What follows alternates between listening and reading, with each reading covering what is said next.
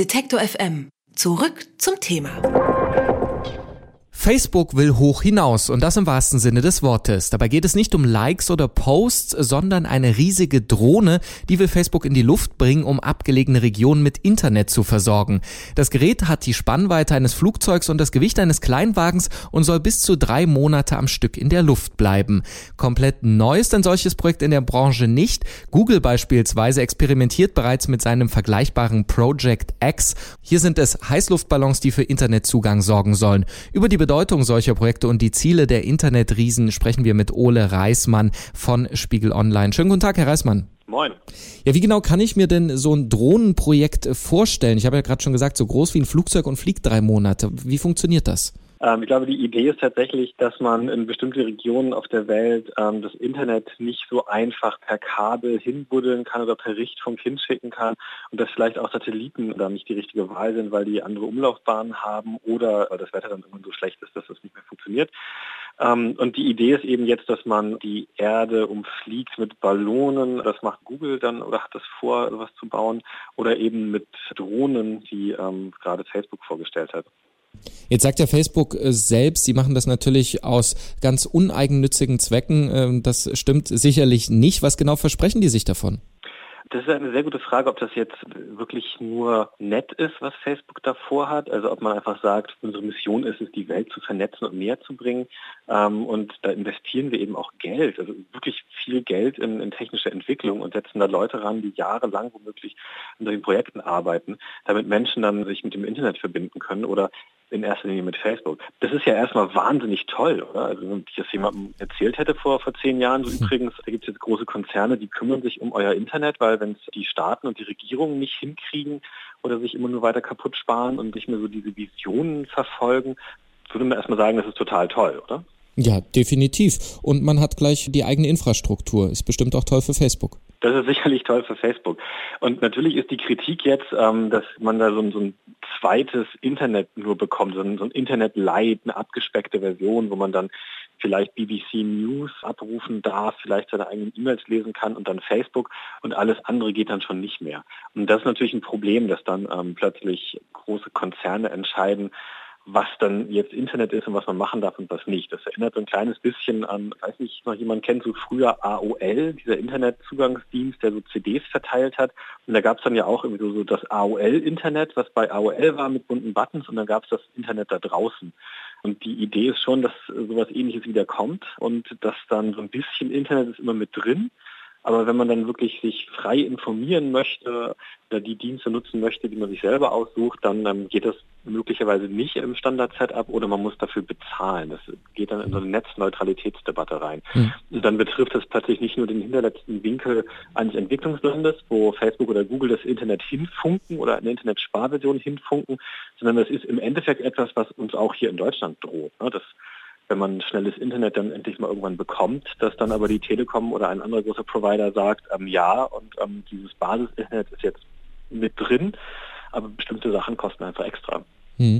Ähm, Google, wir haben das schon angesprochen, die haben ein ähnliches Projekt. Haben die schon beide Großkonzerne eine Idee, wie sie das eben monetarisieren wollen? Oder sagen die, wir machen jetzt erstmal und gucken dann eben, was wir damit anfangen, wenn das wirklich funktioniert?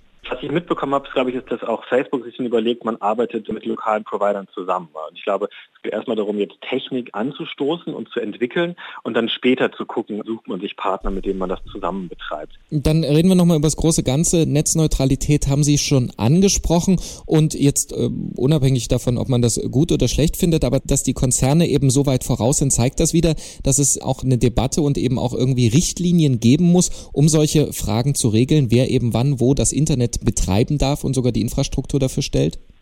Ich glaube, in vielen Ländern gibt es solche Regelungen ja schon. Ne? Wenn man in Deutschland Provider ist, hat man bestimmte Pflichten und muss bestimmte Sachen machen und darf bestimmte Sachen auch gar nicht machen. Da gibt es ja auf EU-Ebene auch gerade dann eine Debatte darum oder einen, einen Prozess, wie man Netzneutralität definiert und was jetzt Provider machen müssen und wo sie ausbremsen dürfen und Zusatzdienste anbieten dürfen. Und da gibt es, glaube ich, eine, eine große rechtliche Debatte, die gerade läuft. Das passiert womöglich zunächst erstmal in, in weiterentwickelten Ländern, wo es auch schon sowas gibt wie Internet und wo man dieses Problem kennt. Und ob das dann aber in, in allen Ländern so der Fall ist, ist eine gute Frage. Ich glaube, in Indien äh, gab es ja den Fall, dass man auch da gesagt hat, hier, wir, sind, wir würden gerne euch beim Internet äh, helfen. Und dafür müssen wir dann aber so ein Sparspur, Sparinternet aufbauen, wo dann Facebook ist inklusive und vielleicht die Wikipedia und vielleicht die BBC und alles andere aber erstmal nicht. Und da gab es dann in Indien eine große Debatte drüber und das wurde, da haben sich dann äh, die Politiker gesagt, naja, das ist eigentlich nicht das Internet, das wir uns vorstellen, das wir wollen. Ähm, mhm. Das heißt, diese Debatten, die kommen jetzt, ähm, ich glaube, die kommen auch in immer mehr Ländern. Und also jetzt jenseits von Europa, wenn man sich Länder anguckt, wie zum Beispiel die Philippinen, da werden am Handyverträge mit Facebook Flatrate hinterhergeschmissen. Und da hat man dann irgendwie im hinterletzten Winkel oder auf der letzten Insel noch, kommt man auf Facebook mit seinem Handy einigermaßen günstig. Aber alles, was darüber hinausgeht und Internet heißt, das kostet dann richtig Geld. Und wenn man jetzt all diese Debatten betrachtet und eben auch äh, diese Schritte, diese Ideen, diese Projekte, die die großen Konzerne da machen, ist das, wenn Sie jetzt eben so Beispiele wie die Philippinen ansprechen, ist das der letzte Schritt, den wir jetzt vor uns haben, eben zu der absoluten globalen Vernetzung, dass es überall Internet gibt, eben auch im hinterletzten Dorf, wenn auch nur mit Facebook? eine gute Frage, ob das die Menschen dann so mitmachen oder ob ihnen dann nicht irgendwann was fehlt. Ich glaube, erstmal ist die Idee, ähm, dass es mehr Internet gibt und auch nur das Schmalspur-Internet ist ja total toll. Also die, die Idee, dass wir jetzt irgendwie einem, aus einem Land wie Deutschland sagen, so ja, äh, aber da auf dem hinterletzten Dorf, äh, in, in welchen Ländern auch immer, ähm, das ist nicht das Internet, das wir uns vorstellen. Deswegen müssen da, lass das mal lieber oder das finden wir jetzt doof. Das glaube ich ähm, aus, einer, aus einer sehr privilegierten Position heraus einfach so gesagt. Denn natürlich, dass es ähm, mehr Verbindungen gibt, ist erstmal toll. Und wenn es dann auch Facebook ist, dann wird es natürlich dann kritisch, wenn dann ein Konzern sozusagen kontrolliert, worüber da wie kommuniziert werden darf. Aber da wird man dann mit Regelungen, glaube ich, auch weiterkommen. Man kann grundsätzlich sagen, man findet, das ist eher eine Aufgabe des Staates. Gerade in den USA, glaube ich, gibt es da ganz viele Ideen, dass es eben nicht Aufgabe des Staates ist, wo man ja auch gerade die Raumfahrt privatisiert. Und vielleicht ist auch ein bisschen was dran, dass diese Konzerne das jetzt innovativer, schneller, kostengünstiger wahrscheinlich hinbekommen, als ein staatliches Programm das vielleicht könnte. In Deutschland, glaube ich, gibt es da gewisse Vorstellungen, aber auch da zieht sich ja der Staat gerade irgendwie das Internetversorgung komplett zurück und lässt das die großen Telekommunikationskonzerne selber machen. Beziehungsweise die machen dann zum Teil ja auch nicht, weil es kostet viel Geld und die wollen dann viel Geld auch verdienen und das ist vielleicht nicht immer die beste Idee, das nur den Unternehmen zu überlassen, sondern vielleicht müsste man irgendwann sagen, Internet ist so wichtig wie fließend Wasser und deswegen muss der Staat da bitte auch mithelfen und klare Regeln setzen. Und das ist aber in Deutschland oder in Europa oder in den USA oder in entwickelten Ländern ist das, glaube ich, viel einfacher, genau sowas einzufordern, als in Ländern, wo es vielleicht noch nicht mal fließend Wasser gibt. Und unser Handy-Internet sah vor zehn Jahren ja ähnlich aus, etwas äh, begrenzt. Facebook will Internet aufs Land bringen in Regionen, wo es das noch nicht gibt, über eine eigene Drohne. Wie das Projekt funktioniert und was das überhaupt aussagt über die Zukunft des Internets, darüber haben wir gesprochen mit Ole Reismann, Netzexperte und Redakteur bei Spiegel Online. Vielen Dank. Sehr gerne.